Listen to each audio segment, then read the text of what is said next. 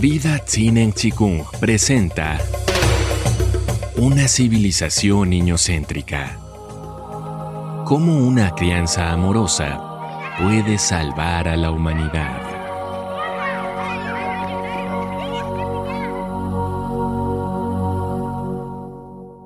La enfermedad como camino.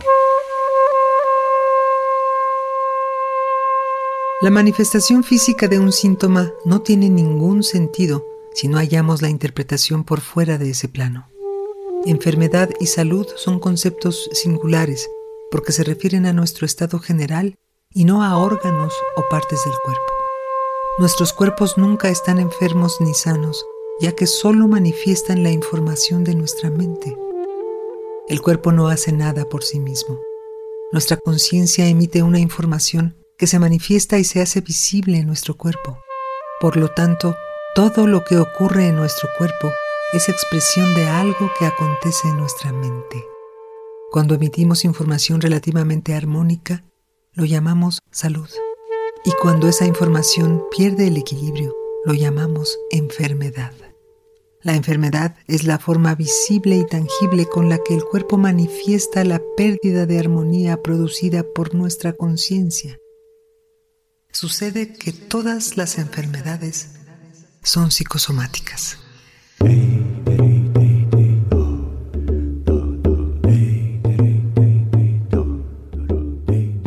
Podemos optar por dejar de combatir la enfermedad y por el contrario, comprender la complejidad de las emociones humanas.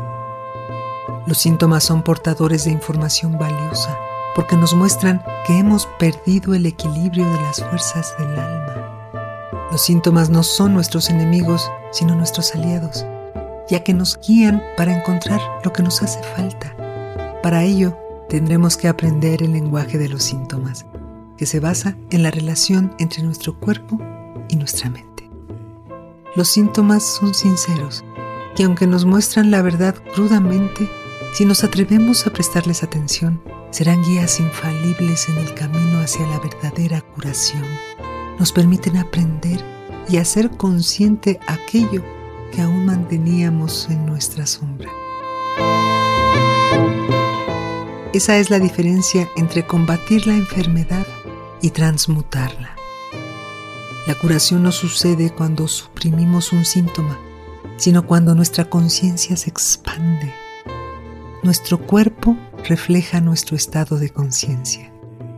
Las enfermedades no son necesariamente un obstáculo que se nos cruza en el camino, sino que pueden ser el camino hacia la curación.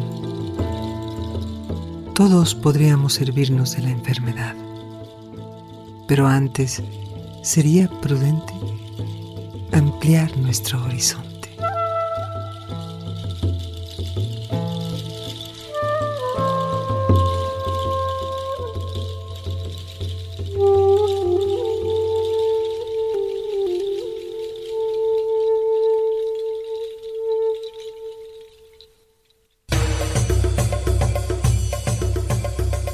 Vida Tsinen Chikung presentó Una civilización niñocéntrica. Cómo una crianza amorosa puede salvar a la humanidad.